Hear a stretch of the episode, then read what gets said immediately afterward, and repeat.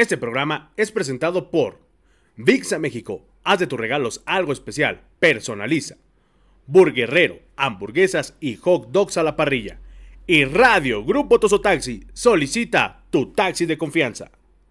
Amigos de los Ecos del Huracán, sean bienvenidos en esta ocasión a una nueva sección, a un eh, algo que ya veníamos preparando desde nuestro primer podcast, que es conocer la historia del el Club de Fútbol Pachuca, del Pachuca Athletic Club, en fin, todos esos nombres por los que ha pasado nuestro glorioso equipo que hoy nos tiene a todos unidos después de ya 128 años. Es un honor para un servidor estar aquí al frente de los Ecos de Plata en esta ocasión. Y pues bueno, ya se los veníamos anunciando a través de nuestras redes sociales que pues bueno, tenemos un padrino de lujo. Nada más y nada menos que le doy la más cordial de las bienvenidas. Y fíjense nada más que como lo envidio porque se encuentra en uno de los lugares más hermosos que puede haber en esta República Mexicana, como, como lo es la península. Le doy la más cordial de las bienvenidas a el gran y único Milton Antonio Núñez Sico. Profe, ¿cómo está? Bienvenido a los Ecos del Huracán. Buenas tardes. Muy buenas tardes, Jordan. Muchas gracias, hermano, por la presentación y de verdad para mí es un, honor compartir historias contigo y ser prácticamente el padrino de tu programa, ¿no? Que tenga de verdad mucho éxito como lo ha tenido siempre y todo mi apoyo, así que muchas gracias por esa oportunidad de hablar con la, la afición tusa. Gracias a usted, profe, por, por dejarnos entrar literalmente hasta su hogar, de regalarnos unos minutos de su tiempo. Y pues bueno, eh, vamos a arrancar porque ustedes probablemente cuando escuchen eh, el apodo o, la palabra psico, pues bueno, también piensen en otro jugador eh, brasileño. Pero para la historia de los Tuzos del Pachuca, para ser más precisos, por ahí de los años 96-97, en aquel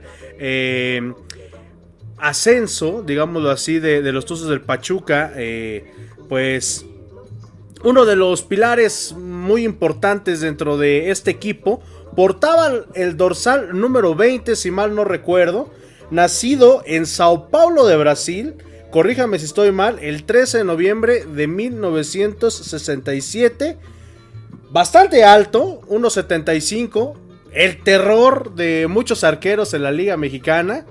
Y pues bueno, dicho sea de paso, fue uno de los que le metió gol a esos tigrillos en aquella final de, ascenso con los Tuzos del Pachuca. Pero profe, platíquenos un poquito, ¿cómo es que llega usted a México? Porque usted llega también para un cuadro bastante importante dentro de nuestro fútbol. Exactamente, una historia muy linda, ¿no? De, de Brasil, desde que inicio, con una familia muy humilde en el interior gaúcho, eh, iniciando allá por los años 80, con el Caxias, con hacer Caxias, un club gaúcho dentro de los cuatro grandes clubes del estado de Rio Grande do Sul.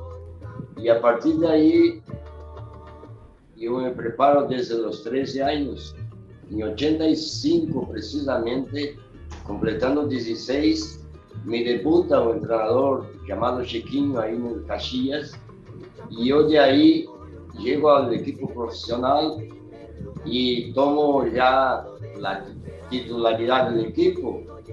Fui convocado para una selección gaúcha donde se realizaba un torneo muy importante, fíjate, en São Paulo, muy prestigiado por la industria del fútbol en Brasil, ese torneo de valores jóvenes, precisamente muy visoriado también por clubes de Río, de São Paulo. Entonces nos enfrentábamos todas las selecciones de cada estado. Yo tuve la felicidad, la fortuna de ese año y también tuve la felicidad de ser visoriado por el Guaraní Campinas. El Guaraní me tomó como préstamo y a los 17 años llego al Guaraní, un equipo eh, lleno de figuras, ¿no? Y otros consolidando eh, las capacidades que tenían y preparándose para lo que se venía con, con aquel Guaraní de Carlos Gainete. Estaba en esa selección Ricardo Rocha, jugador de la selección brasileña, Gilson Jader, Mario, Torcín, Barbieri, Marco Antonio Boyadero, Neto, Ivair, João Paulo, jugadores de selección de esa época. Y felizmente disputamos la final del Campeonato Brasileiro y todos sabemos la importancia que tiene ese campeonato a nivel Brasil. Vamos contra aquel São Paulo de Careca, Silas, Vita, Miller y un gran equipo. Empatamos no Morumbi y vamos al Brinco de Oro en Campinas y perdimos la final. Un gol de Careca, recuerda, en el último minuto del segundo tiempo. Pero fue muy importante el desempeño de todo el club, de todos los jugadores que, hacíamos parte de, ese gran plantel del Guaraní para lo que se venía. Entonces se vino la Libertadores 87 y yo con 16, 17 años ya estaba teniendo esa linda experiencia.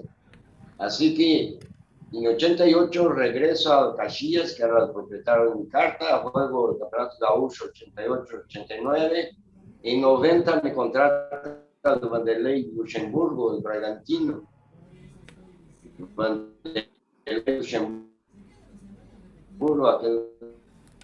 El Bragantino era un proyecto nuevo, prácticamente en São Paulo.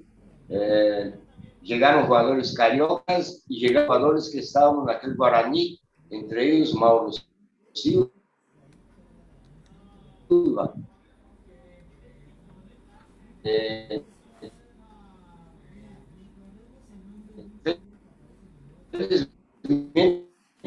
para mí fue una otra final, ahora no horizontino. Los equipos prácticamente eliminamos el Corinthians y el Novo Horizontino eliminó Santos. Entonces fue una final muy linda, muy bien jugada por la estrategia de Vanderlei Luxemburgo y me coronó campeón paulista en 90. Luego viene la oferta del Puebla con Luis Enrique Fernández y Emilio Maure, La Puente, ¿no? que buscaba un número 10 para sustituir precisamente a Aravena, aquel gran jugador del Puebla.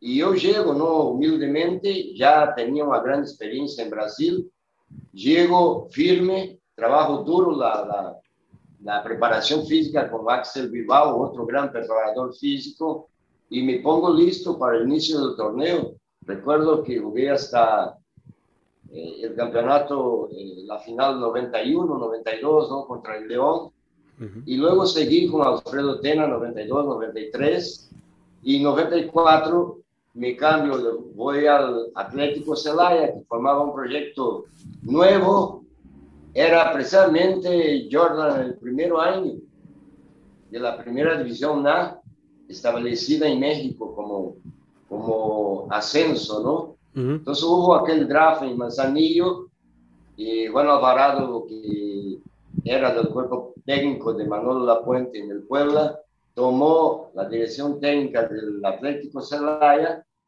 y habló conmigo y a Marindo, que estábamos ahí en el Puebla, y como la vida es de recto, la vida es de, de meter el pecho, ¿no? de ir adelante, resolvimos eh, tratar de, en el Atlético Celaya, tener la oportunidad otra vez de retomar nuestro nivel. Y fue lo que ocurrió, ¿no? Una gran campaña.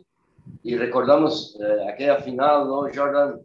Con aquel gran Pachuca, precisamente, que, que estaba preparado y estructurado para ser eh, el campeón de esa primera división pero creo que fue una final, eh, una final, son dos partidos estratégicamente eh, bien planificados por los dos directores técnicos, ¿no? que eran grandes figuras dentro del fútbol mexicano, y acabamos teniendo la suerte, ¿no? De ganar aquel partido allá en, Pachuca con el Atlético Celaya cuando me corono por primera vez en el ascenso.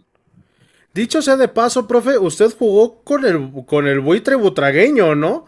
En esa, en esa, en ese Celaya, que pues bueno, digo, ya no le toca disputar eh, la final contra Necaxa en el Estadio Azteca, pero eh, pues bueno, ese tridente de ataque con Butragueño, con Suárez eh, y Zico, híjole, era por, lo, por lo que usted ha subido a su canal de YouTube, déjenme les digo a todos nuestros ciberescuchas y a toda la gente que nos está viendo aquí en, YouTube, el profe ha subido parte de lo que fue su carrera en algunos fragmentos de videos, tanto en Celaya como en Puebla, eh, en varios eh, equipos, en varios clubes en los que ha estado, los ha subido a su canal.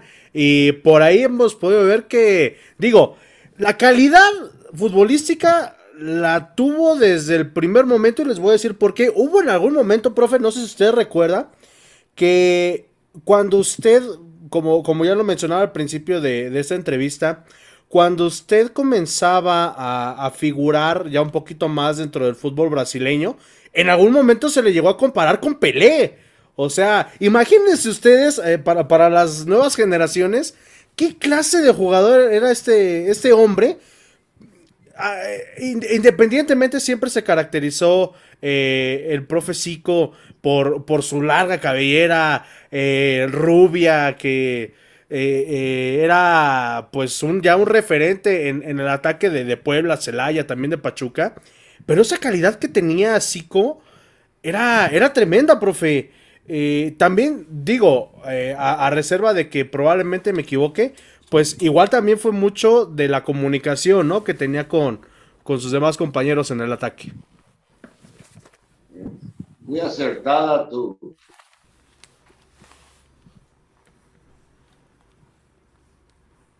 tu análisis, yo creo que en donde el sector de la cancha te responsabiliza, ¿no? Te da la, la referencia de, de, la toma de decisiones, que sea la mejor toma de decisiones para que tu equipo pueda generar un fútbol ofensivo, profundo, eh, exactamente por, por crear situaciones en, el propio partido.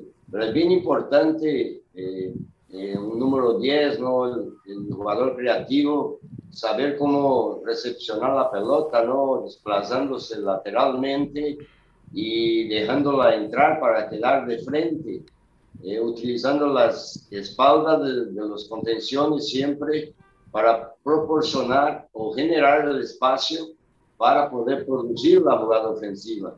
Y eso es bien importante eh, en nosotros, ¿no? Recordamos grandes dieces en el fútbol brasileño, ¿no? Recuerdo el propio Tita que estuvo acá eh, con el León, recuerdo al gran Ronaldinho, ¿no? Que, si queremos identificar el fútbol brasileño con una sonrisa, vemos eh, Ronaldinho, ¿no? Que eso significa para nosotros un fútbol alegre, un fútbol pícaro, ¿no? Un fútbol atrevido, como debe de ser todo jugador con esa responsabilidad de jugar en esos sectores de, la cancha.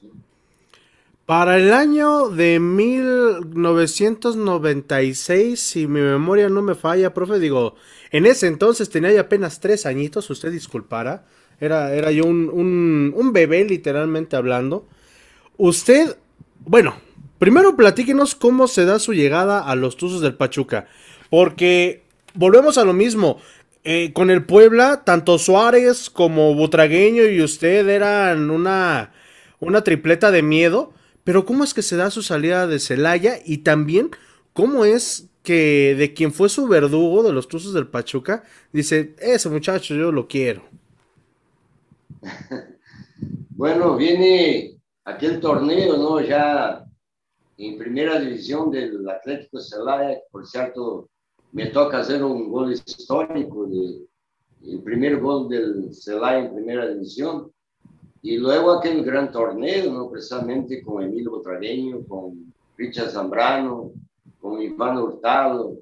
el Búfalo Cruz, eh, Juvenal Patiño, Salvador Mercado, el Cañete Cruz, también otro gran jugador, Richard Zambrano, un jugador de ataque tremendo, y el gran buitre, ¿no? Que creo que eh, Luis Enrique Fernández, que era el dueño prácticamente del, del Celaya, en, en, en, una fusión con la gente del Celaya FC, ¿no? La gente de, de aquel Atlético Cuernavaca, ¿no? De, del Atlético Español, eran gente que trabajaba con esos equipos, fusionó con el Celaya FC y fundaron el Atlético Celaya.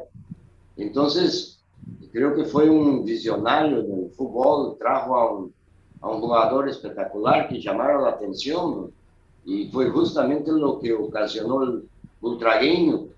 Pero sí esperábamos los jugadores, nosotros de ultragueño, eh, era eso mismo, ¿no? La orientación en la cancha, era un técnico más adentro del, del juego mismo y vino aquel fantástico torneo de 97, ¿no? Donde el Celaíta acabó disputando la final contra aquel Atlético, eh, digo, aquel Necaxa, que era un gran equipo, creo que era Raúl Arias que lo tenía, un equipo bastante eh, rígido, ¿no? bastante compacto en el sector defensivo, replegaba mucho y pegaba muy duro.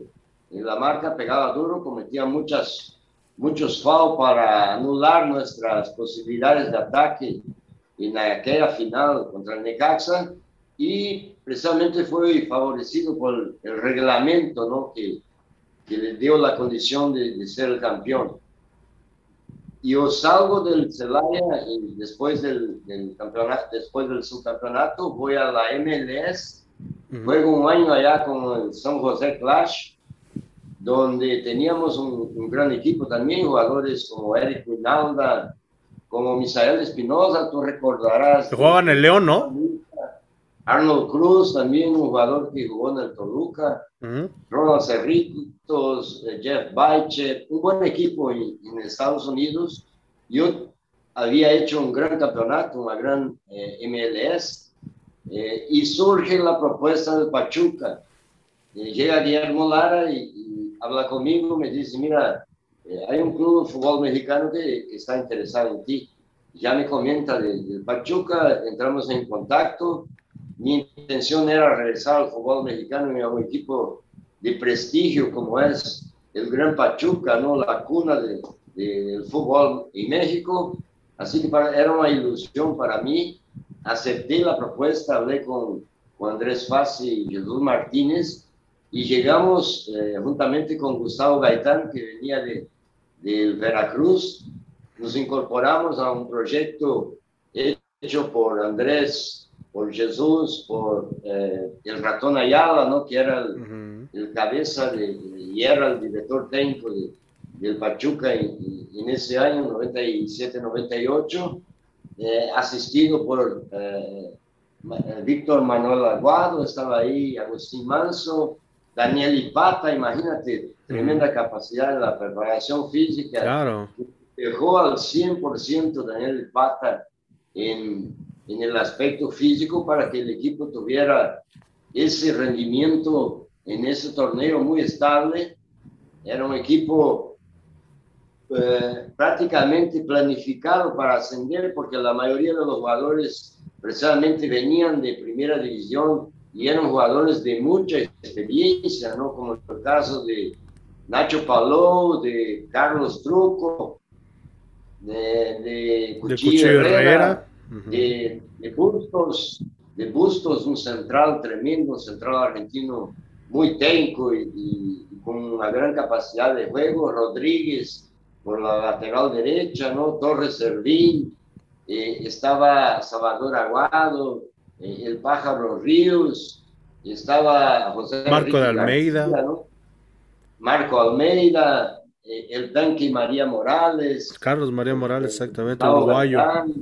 Así que era un equipazo totalmente con la capacidad que tenía Andrés Fase de contratar jugadores para que tuvieran éxito en ese proyecto fue muy grande, ¿no? Entonces Creo que solo nos tocó a los jugadores eh, concentrarnos, trabajar duro en aquella temporada, porque el Pachuca eh, tenía un, presidente que, que, estaba entusiasmado en, en, un proyecto a futuro muy ambicioso y lo consiguió, ¿no? Creo que el proyecto inicia precisamente en esos años 90, ¿no? Cuando el equipo ascende y luego viene aquel gran campeonato de la Copa Interamericana, ¿no? Que hace el, Pachuca también eh, con historia en los Libertadores, en fin, un club de éxito del fútbol mexicano. Profe, cuando usted llega a Pachuca, bueno, es volverse a adaptar al fútbol mexicano, como usted dice, eh, había algo en, o, más bien se le conocía aquí en, en Pachuca como la operación retorno, porque en, algún momento se, llegó a, estipular, si la memoria no me falla y, las pláticas con algunos amigos no me fallan, que literalmente era un equipo de primera división jugando en un ascenso, como usted ya lo, menciona, eh, con Palau, con Adao Martínez, incluso también en la defensa, con Tavo Valdés, con el Cuchillo Herrera, eh, con Carlos María Morales, en fin. Eh, obviamente eh, pues era un cuadro y lo, digo con, todas las palabras porque así siempre o, la mayor parte de la historia del Pachuca en, la segunda división, en la primera división A se manejó así, que Pachuca era el gigante literalmente de, esta, de esta división. Cuando usted llega a Pachuca y pues bueno, ve todo este proyecto, primero y principal, déjeme le digo, ¿qué fue lo que usted, lo que fue lo que hizo que usted llegara aquí a Pachuca? Ya sabemos que pues igual a lo mejor fueron unos verdes por ahí, pero ¿qué fue lo que le llamó la atención? ¿Cómo fue que lo, que lo convenció el profesor Andrés Fassi? Eh, sí, yo estaba, como te comentabas, ¿no? Muy prestigiado allá en la MLS. Había hecho un gran torneo. Eh, estaban varios jugadores de esos años, incluso jugadores mexicanos, ¿no? Como Jorge Campos, eh, que estaba por allá en el, Galaxy, estaba el Diablo de Echeverry, el Piro de Rama estaba en Tampa Bay, estaba Branco con el Nueva York y con Carlos Alberto Parrega. Así que eh, la liga en Estados Unidos invirtió mucho dinero en, traer jugadores que pudieran, eh, pudieran encaminar ¿no? los jugadores más jóvenes eh, en Estados Unidos, porque la apuesta es esa, tuvieron mucho éxito, pero era, yo tenía una ambición muy grande y, siempre de, de, jugar con el Pachuca y apareció justamente la oportunidad y la aproveché, no, no pensé dos veces, eh, eh, sabía que, que, el proyecto era fuerte que pudiera tener la oportunidad en, en, volver a la primera división y luego regresar eh, con Pachuca al primer equipo ya en primera división, ¿no? Lo cual no ocurrió, pero yo mi carta seguía perteneciendo todavía al Celaya. Entonces yo regreso precisamente después del, del, campeonato en Pachuca, regreso al Atlético Celaya por segunda vez en 98 ya estaba ahí Hugo Sánchez, estaba Michel, estaba el mismo Emilio Butragueño, estaba varios jugadores mexicanos de buen nivel como Chava Reyes, como Sergio Bueno, Hugo Santana, creo que Carlos Pavón también estaba ahí, así que seguía Richard Zambrano, eh, Iván Hurtado, un gran equipo del Celaya en 98 y para mí fue eh, debido al torneo que hice con el Pachuca, pude tener esa oportunidad nuevamente con el Atlético Celaya. Pero comentándole un poquito, Jordan, al respecto de, la final, precisamente que, lo comentas muy bien contra Tigrillos, eh, hay un aspecto, una anécdota pequeña que quiero compartir. Eh, resulta que el profe eh, Ratón Ayala no pudo, no pudo asistir a, a los dos partidos de finales debido a un problema médico y lo tomó el equipo Andrés Fassi. Andrés Fassi en la concentración, recuerdo muy bien, eh, del partido de, de nosotros contra Tigrillos, reúne a todos los jugadores y habla con, con nosotros de frente, como es costumbre de, de Andrés Fassi, con personalidad, con autoridad, y mirando y, los ojos de cada uno, y comentó esto. Dijo, mira, mis chavos, ustedes hoy tienen una oportunidad histórica de su vida.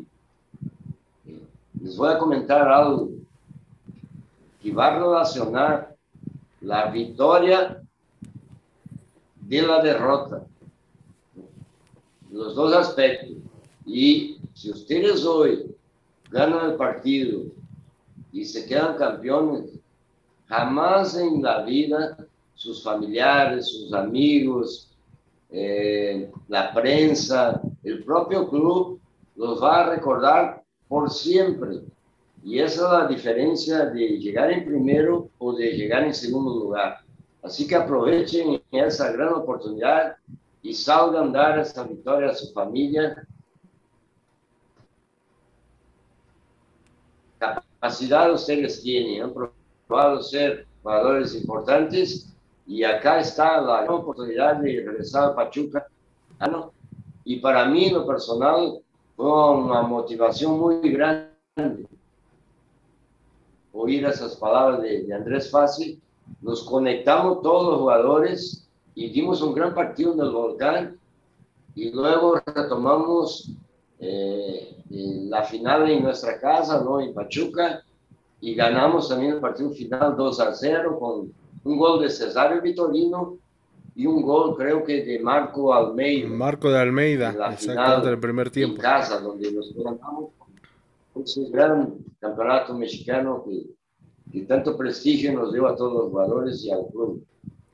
Profe, ya nos, ya nos contó usted esta parte de, cómo el profesor Andrés Fassi, que le mandamos un saludo hasta donde quiera que esté, eh, cómo se metió literalmente en, la cabeza de todos ustedes para generar esa sinergia, ¿no? Que, que mucho se ha dejado de lado en algunos clubes. Pero eso viene, digamos, lo de arriba, ¿no? Sabemos que, pues bueno, es el patrón, son sus inversiones, todo lo que se quiera. Pero, ¿cómo era estar literalmente, y me atrevo a decirlo, cómo era la convivencia en un cuadro literalmente de puras estrellas que estaban buscando un ascenso? ¿Cómo era la convivencia? ¿Con quién se llevaba usted mejor, profe? Era excelente, la verdad era muy buena. Eh, claro, tú conoces el vestidor, ¿no? Siempre hay bromas uno con el otro, pero siempre tratamos de compartir la alegría, ¿no? Y platicar sobre cosas importantes de funcionamiento del propio equipo. Otras horas que uno tiene tiempo, da tiempo también de, de, visitar al compañero, ¿no? De unirnos como familia, de, como siempre fue el vestidor de Pachuca Alegre, ¿no? Eh, el ratón Ayala tenía una virtud muy grande él llegaba al vestidor y, trataba de mirar a todos los jugadores, ¿no? Ver que, que, todos estuviéramos dispuestos para el entrenamiento, ¿no? Creo que esto es lo más importante. Y cuando detectaba a alguien cabizbajo con la mirada un poco triste, trataba de llamar al jugador y platicar momento, ¿no? Para, para que el jugador pudiera comentar su problema y, que estuviera motivado otra vez para realizar el entrenamiento, porque así debe de ser. Todos debemos llegar con esa alegría y dispuestos a dejar lo mejor de nosotros en cada entrenamiento. Y no se diga en los partidos, ¿no? Eh, precisamente el Pachuca de este año era un equipo muy bien trabajado eh, estratégicamente por el ratón Ayala. Era un conocedor, siempre fue un conocedor de las de, la táctica, así que estamos todos los jugadores bien informados de nuestra función en la cancha. Yo creo que aportando eh, la disposición táctica del profesor Ayala, más nuestra capacidad individual y, y de aportar nuestra calidad en cada momento del juego fue lo que nos, brindó. El fútbol nos brinda esa posibilidad. El equipo que, sabe eh, cómo, cómo meter al rival en su cancha, ¿no? que sabe cómo ahogarlo en base a una precisión en la tenencia de, la propia pelota, ¿no? generando así un fútbol eh, ofensivo, tratando de, de, mantener esa presión alta en base a una rápida recuperación tras pérdida, así que el Pachuca funcionaba con esos conceptos con el profesor Ayala y lo entendíamos muy claramente los jugadores y lo aplicábamos en la cancha. Así que ese fue el éxito prácticamente del, del Pachuca en, el terreno de juego en el campeonato mismo. Eh, dicen por ahí que, pues bueno, eh, la base de un gran equipo, pues tiene que venir bien fundamentada de la cabeza, ¿no? Algo que, que Pachuca ya venía haciendo bien, que, como ven ustedes, esa sinergia entre los jugadores, Ratón, Fasi, Jesús, eh, literalmente era un, un, ambiente, pues, de, de camaradería, ¿no? Y según los datos que, que yo tengo, por ahí el 14 de mayo fue el, primer eh, el primer partido en contra de los Tigrillos, soy los Tigres de la Universidad Autónoma de Nuevo León. Y fíjense nada más, ¿eh? A, todos los, amigos que nos están escuchando, de hecho por aquí estarán viendo algunas imágenes de, ese partido, porque dicho sea de paso, pues lo tenemos por ahí eh, guardadito. Eh, en el cuadro regiomontano estaba Juan Carlos Romay, Felipe Ayala, Hernán Elizondo. Digo, para muchos probablemente digan, pues esos güeyes quiénes fueron, ¿no? Pero para los que nos tocó estar en esos ascensos, estar eh, o tener esas estadísticas de todos, de todos estos hombres que, que les voy a mencionar, eran literalmente, yo siempre, los, siempre lo he dicho, más vale un equipo de hombres que de nombres. Y eso era literalmente el ascenso en su esplendor. Estaba Alejandro Villalobos, eh, Aurelio Molina, Juan Augusto Gómez, Danilo Toselo, que era también un brasileño eh, tremendo en la media cancha. Eh, Gómez. Adelante estaba David, el Popeye Oliva, como muchos lo, llegaron a conocer, que incluso le, mete gol a, Pachuca. Sergio Orduña era el director técnico de, los famosos Tigrillos. Y enfrente, lo primero que mandaba eh, Andrés Fassi, también guardándose un poquito para la final de vuelta aquí en el Estadio Hidalgo, pues era en, la portería a Nacho Palau, a Alberto Rodríguez, que también fue capitán de los Tuzos del Pachuca por muchísimo tiempo, a Don Martínez, era una base literalmente de mexicanos, muchos dicen, Pachuca se llena de extranjeros, señores, los últimos que nos regalaron un ascenso eh, a los Tuzos del Pachuca eran mexicanos. Octavio Valdés, que pues bueno, ahorita lo vemos eh, en la parte de del auxiliar técnico de Pablo Pesolano, Efraín El Cuchillo Herrera, que próximamente lo tendremos también aquí en Los Ecos del Huracán, Los Ecos de Plata, Rodrigo Fernández, Ricardo Moreno, Manuel Ríos, como ya lo mencionaba el profe Cico, eh, José Enrique García, Gustavo Gaitán y Carlos María Morales. Ese era el 11 que mandaba Andrés Fassi. Pero ustedes pensarán que pues esto era de enchila mesta gorda y de que ya somos lo máximo del fútbol en, la división del ascenso, pero no. De hecho, eh, si mal no recuerdo, por ahí del minuto 27, 29, por ahí se pone adelante los tigrillos con, con gol de Valtercir Gómez. Eh, que ya lo estamos viendo aquí en, las imágenes durante esta entrevista. Y pues Pachuca literalmente tenía que remar con la corriente porque incluso se fueron al descanso, profe, con ese 1-0. ¿Qué fue lo que les dijo Andrés Fassi eh, que les hizo cambiar de chip? Porque, pues bueno, dicho sea de paso, el que empata el marcador al minuto 61, pues fue el hombre que tenemos aquí. Que dicho sea de paso, entró de cambio. ¿Qué fue lo que les dijo el profe Andrés Fassi? Bien, el, partido fue planificado para aguantar un poquito, ¿no? El primer tiempo, tratar de un contragolpe sorprender a Tigrillos. Eh, sabíamos que ellos tenían eh, la oportunidad, ¿no? De jugar con, con, toda su gente, el estadio estaba completamente lleno, el volcán. Eh, era una tarea difícil, tú comentas varios jugadores de tigrillos de buen pie, ¿no? jugadores eh, brasileños también, y un estratega como Orduña que hasta hoy sigue vigente, así que era un equipo a tomar en cuenta y había hecho también un buen torneo. No iba a ser fácil, pero precisamente eh, fácil en el, intervalo del, primer tiempo comenta, ¿no? Esa situación de, de, generar más fútbol en media cancha, ¿no? Donde eh, tratábamos de, trazar unos, unos, pelotazos muy directos a los delanteros y los defensas de Tigres, como tenían muy buena estructura física, las ganaban eh, el juego aéreo de... No, eran rapidísimos, eran rapidísimos. Yo recuerdo a Danilo Toselo y a Gómez también, el Popeye Oliva, cómo hacía esos desbordes ya para llegar a, finiquitar las, las jugadas.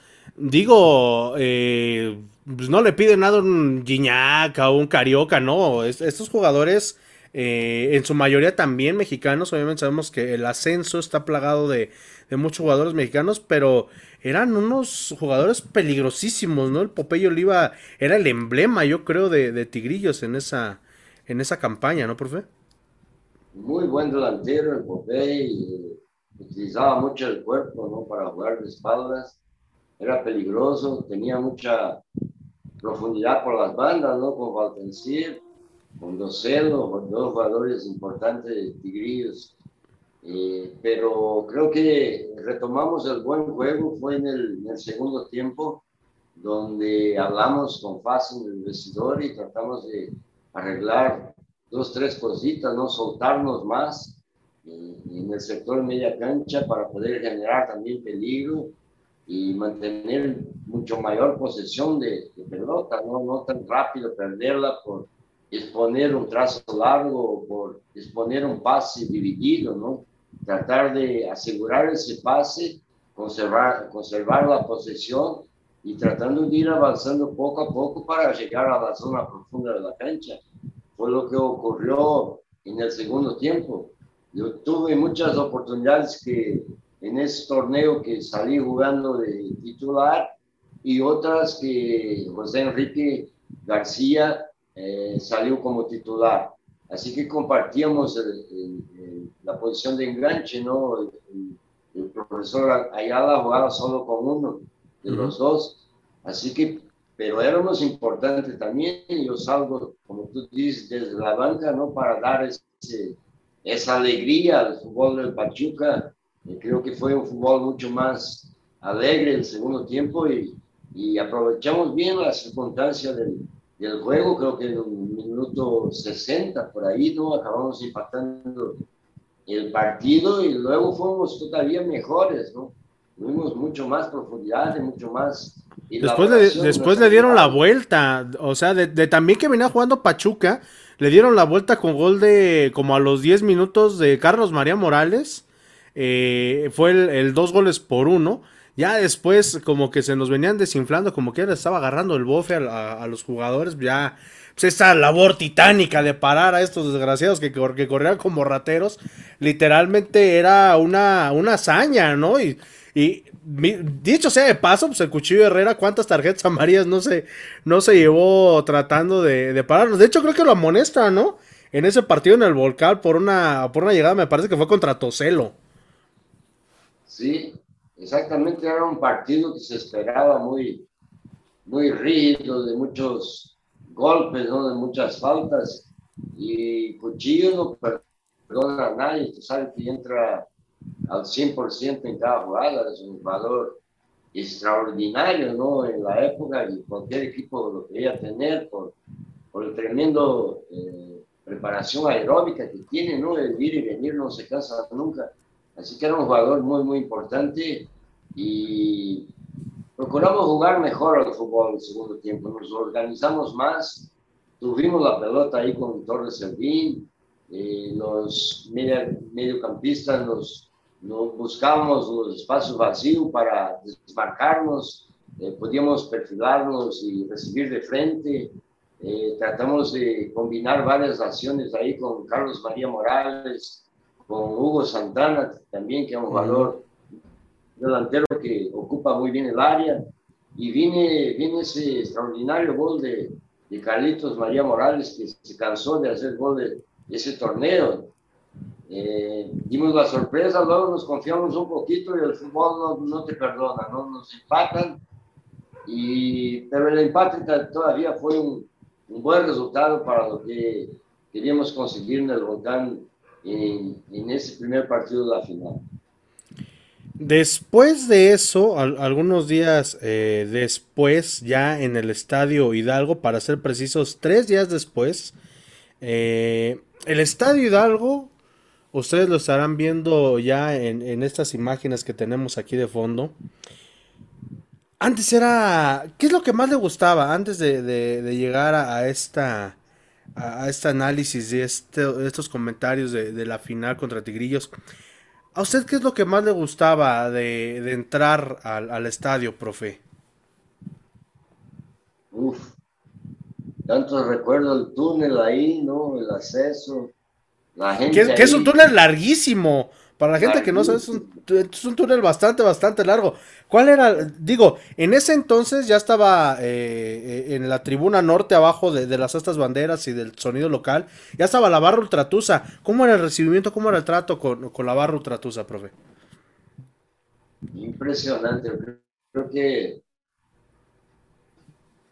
una de las, las más lindas que tiene el hoy es increíble el apoyo que dan al jugador y la motivación que nos dan en ese túnel, ¿no? Porque es magnífico el, eh, el estadio, muy lindo, el, estadio del Pachuca, y favorece, ¿no? Por el calor de la gente que se siente en todos los partidos. Yo creo que eh, el factor local en Pachuca eh, para los adversarios pesa mucho, porque generalmente es constante el apoyo y incondicionado. Recordamos varias etapas y otras generaciones de jugadores, ¿no?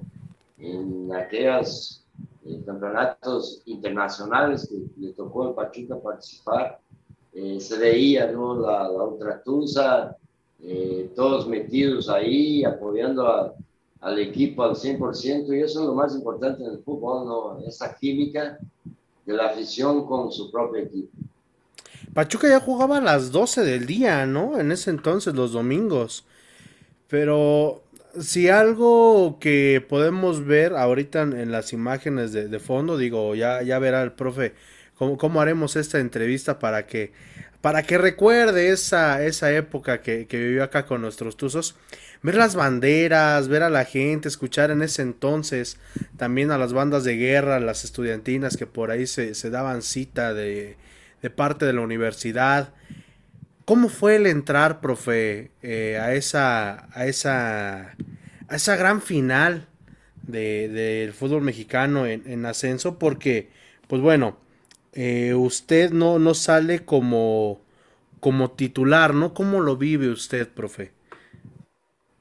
Bueno, todo el jugador quiere jugar. Se supone que el entrenador tiene que tomar decisiones, ¿no? Pero con mi experiencia ahora como director técnico, siento que tengo que preparar mi equipo, ¿no? No puedo pensar en el adversario. Claro, tiene determinados jugadores que pueden desequilibrar, pero yo tengo que preparar mi propio equipo, no debo de ser justo conmigo mismo y ser justo con el fútbol, ¿no? poner los mejores que tengo en el plantel. Así que duela quien duela, ¿no? Pero los mejores tienen que estar.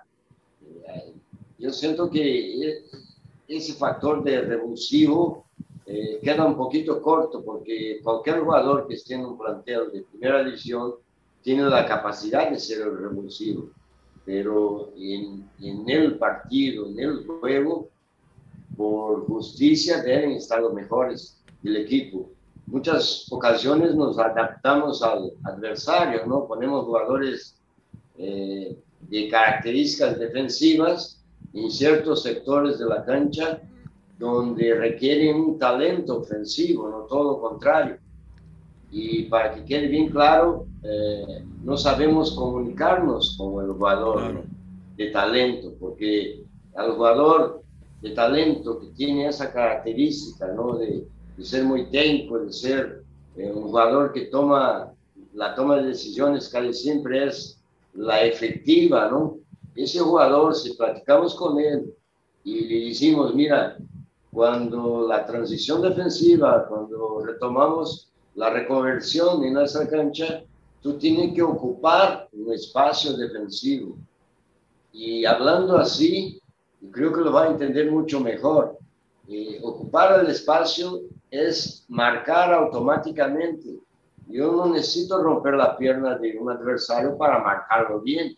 Eh, son, claro, características. Yo no tengo la, la, condición de marca que otros tienen, que otras eh, características de otros jugadores, pero puedo ocupar ese espacio defensivo y cerrar el espacio y automáticamente ya estoy marcando.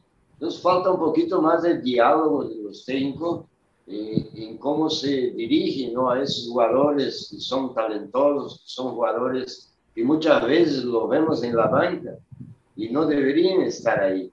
Claro, ellos carecen de, de una performance defensiva, ¿no? de, de, una marca, pero tienen otras cosas mucho, mucho eh, positivas, mucho mayores virtudes ¿no? en el sector ofensivo pero si dialogo, si hablo con él y le digo que tiene que bajar a ocupar ese espacio defensivo, ya está colaborando con, con la marca en el sector eh, de transición donde queremos hacer la conversión de juego para colaborar con el equipo en el sector defensivo. Algo que le gustaba mucho hacer al profe Ratón Ayala era jugar con una línea de cinco defensas de tres medios, obviamente es ese cambio que, usted nos decía con, con, Hugo Santana y hacer por ahí eh, algunos cambios ya para meter a otro enganche o a otro hombre de ataque. Y pues bueno, adelante siempre o la mayoría de las veces juega con dos puntas, ¿no? Con dos delanteros por cada banda. El ascenso, profe, que, que usted le toca vivir después de haber sido el verdugo del Pachuca, lo que platicábamos eh, fuera del aire.